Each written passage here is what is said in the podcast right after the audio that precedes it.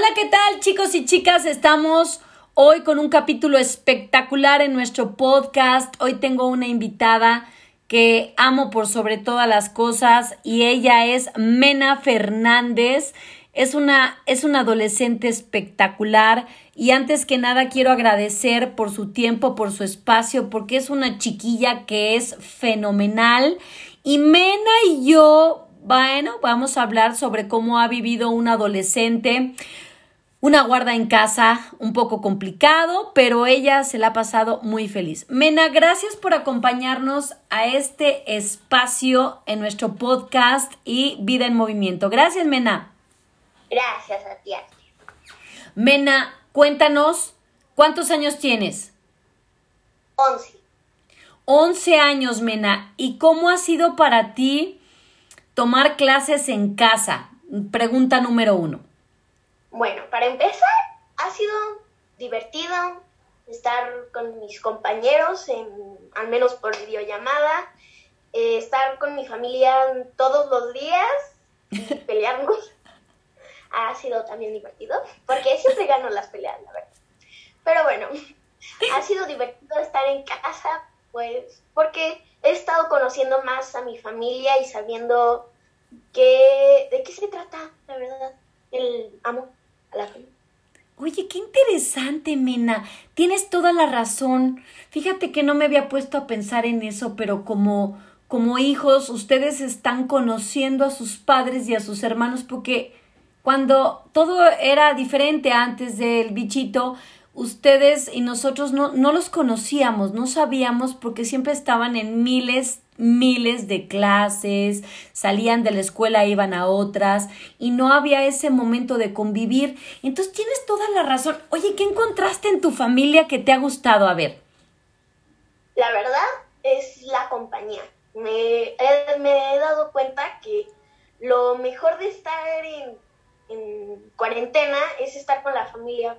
De todos los días hemos estado viendo 20 series, 20 películas, y cocinando todos los ratos porque, ay, de pronto nos da. Y después nos toca la clase de pilates. Y ahora sí es donde bajamos toda la comida y todo lo que comimos, la verdad. Te amo, Mena. Oye, Mena, sí, entonces estás conociendo pues los genios y las alegrías de tu mamá, de tu papá, de tu hermano, este, la convivencia con tus mascotas, porque pues solo los ves un ratito y ahora ya están ahí todo el tiempo encima de ti. Y, hasta se quedan en la ventana a ver si te comer. y todo el tiempo. Sí. ¿Qué no te ha gustado de esta guarda en casa? ¿Qué se te ha hecho difícil? Mm, se me ha hecho difícil no poder ir a a México porque allá vive toda mi familia, todos mis tíos, mis abuelos y se me ha hecho difícil eso porque todos los años al menos vamos tres veces a México y nos quedamos bastante tiempo allá y eso es una cosa que extraño mucho de estar pues pudiendo ir afuera. Las vacaciones. Sí, también. Mucho. La convivencia con tus amigos. Sí, la verdad. El abrazar a la gente. E, e, ese contacto que ya no podemos tener como cuando igual ves a tu abuelita con todo el cuidado y, y respeto, no sientes como ganas de apapachar y dices, ay, no la puedo abrazar. Sí, la verdad que sí. Bueno, esa es la parte negativa. Lo, lo positivo ha sido que has conocido a, mejor a tu familia. Ahora, ¿cómo ha sido este año escolar? Porque iniciaron año sin conocer a algunos niños nuevos, este, maestra nueva, oh, por Dios, las tareas. ¿Cómo ha sido, eh?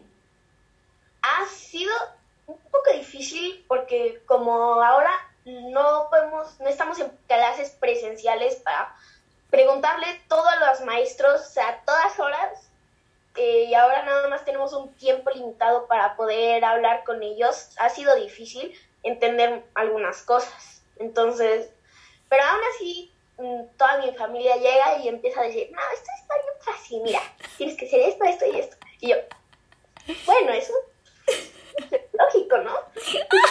bueno, es que sí es cierto. Aquí entre nos ha sido, pues, igual los papás nos hemos convertido en maestros, pero discúlpame, mira, nosotros no somos maestros y luego a veces digo, changos, dos más dos menos tres menos uno menos, entre, ay, no, yo no sé eso y, y uno como papá empieza a ponerse neurótico porque la verdad, la verdad, la verdad, pues uno no es teacher, ¿verdad? Sí. Diablos. Aparte, ha sido un poco complicado porque no han tenido, de repente les quitaron el internet, se quedaron sin internet. Ah, ¿cómo ha sido eso, Mena? Sin internet, sin escuela, sin esa conexión, sin las plataformas. Ay, aislados.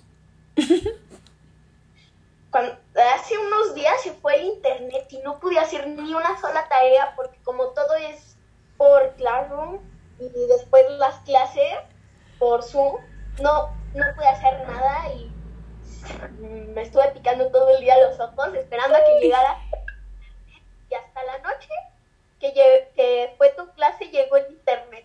Ay, por Dios, qué pesadilla. Y ahí todo el mundo se pone neurótico. La verdad que sí, porque ahorita mi sobrina y mi hermano, todos estamos por Classroom y, ay no, ha sido un desorden cuando se va Oye, ¿y los maestros sí han sido accesibles o no todos? De repente sí les brinca la vena y dices, ay, bájele, profesor, pues también está muy complicado. Pues más o menos, algunos profesores son menos tolerantes que otros, pero pues como que yo después de pronto digo, ay, sí, tú tienes toda la razón, maestra. Ay, sí, sí, completamente. o sea, lo mejor que has encontrado es que les das el avión sin que se den cuenta. Porque de verdad sí es muy agotador. Yo soy maestra. Yo, yo como maestra, yo entiendo porque digo, yo quiero saber cómo están mis alumnos, si lo están haciendo bien, si lo están haciendo mal. Y luego es bien complicado porque uno sí se pone bien neuras y digo, háblenme, contéstenme. Sí, la verdad que sí. Em, un tip. ¿Qué nos puedes dar un tip para los maestros para que se nos bajen los neuras? Mm, tomar clase de pilates. Hagan ejercicio, maestros, para que le bajen un poquito su neurosis, porque pobres niños, y no me los carguen de tarea, porque hay cosas desorbitantes. Pobres niños, déjenles vivir, déjenles ver una peli, pues. Sí, es el colmo. Es el La otra vez había como ocho tareas de un solo libro y otras ocho de otro libro. Y, ay, no. Oiga, no, no abusen, pobres chamacos, o sea, de verdad.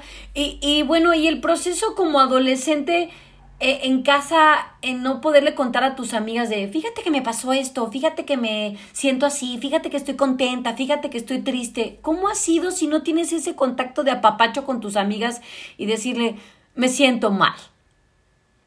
Pues la verdad es difícil, pero como ya estamos en el 2020-21, eh, ya hay nuevas tecnologías por las que podemos hablar todos. Y bueno, lo que yo, yo casi siempre utilizo, no, no sé por qué no utilizo llamadas, pero siempre utilizo mensajes. Que, que te voy a decir una cosa, la videollamada hasta puede hacer por WhatsApp video para decir, fíjate que tengo ganas de llorar, amiga. Eso sí. Oye, Mena, bueno, pues entonces no ha sido tan caótico. Ahora ustedes nacieron con la tecnología, ustedes como adolescentes saben perfectamente usar todo lo que son las redes. Por ese aspecto no ha sido complicado, pero sí lo que es la guarda en casa, la, la que les quitaron la, la convivencia con sus compañeros. ¿Te da miedo? ¿Te da miedo salir a la calle cuando vas al súper o así? ¿Te da miedo el decir, chin, no me vaya a contagiar? ¿Tienes miedo, Mena? Sí, la verdad que sí, pero aún así mi mamá es súper precavida, no nos deja salir ni a la esquina. Lo más que nos deja salir es al patio y dice, de ahí no salen, de ahí no pueden salir. Si salen, si salen de verdad, van a ver mi furia. Amo a tu madre. sí, yo sé.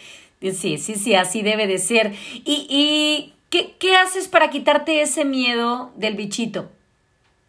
Mm, la verdad es que utilizo medidas de precaución porque aunque vaya a salir y me quede en el coche, tengo que cuidarme más porque en mi casa vive una niña de 7 años y mi abuela, que ya tiene 80 años, y pues prefiero tener mucho cuidado con, lo, con las dos.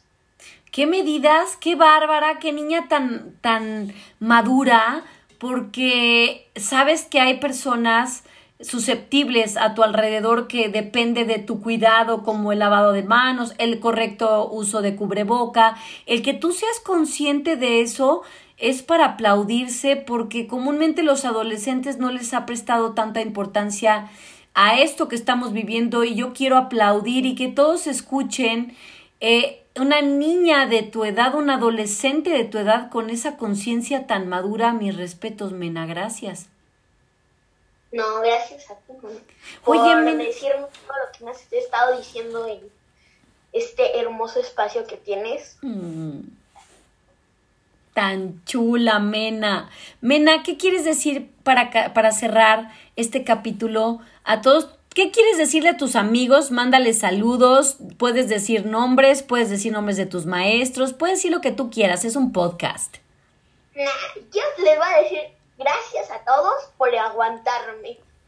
Pero no lo digas así, Mena, no te, no, te, no te aguantamos. Yo no te aguanto, yo te amo. No es necesario aguantarte porque eres una niña con un corazón hermoso, con una vibra genial, con, con un sentimiento tan, tan hermoso que, al revés, gracias a ti por aguantarnos a nosotros. Gracias. Gracias, Mena. Pues cerramos un capítulo con una chica adolescente viviendo esta guarda en casa. Gracias a todos. Síganos en nuestro YouTube. Ahí van a ver a Mena para que la conozcan. Somos amantes de los unicornios y de Kitty, Mena y yo. Así yo tenga 100 años, me voy a seguir poniendo mis cosas de Kitty, de unicornios, porque los amamos, Mena y yo, y les vamos a enseñar nuestra fotografía con nuestras cosas hermosas. Gracias a todos por escuchar este podcast fabuloso y les compartimos más adelante mucho más de una chica adolescente como vive su guarda en casa.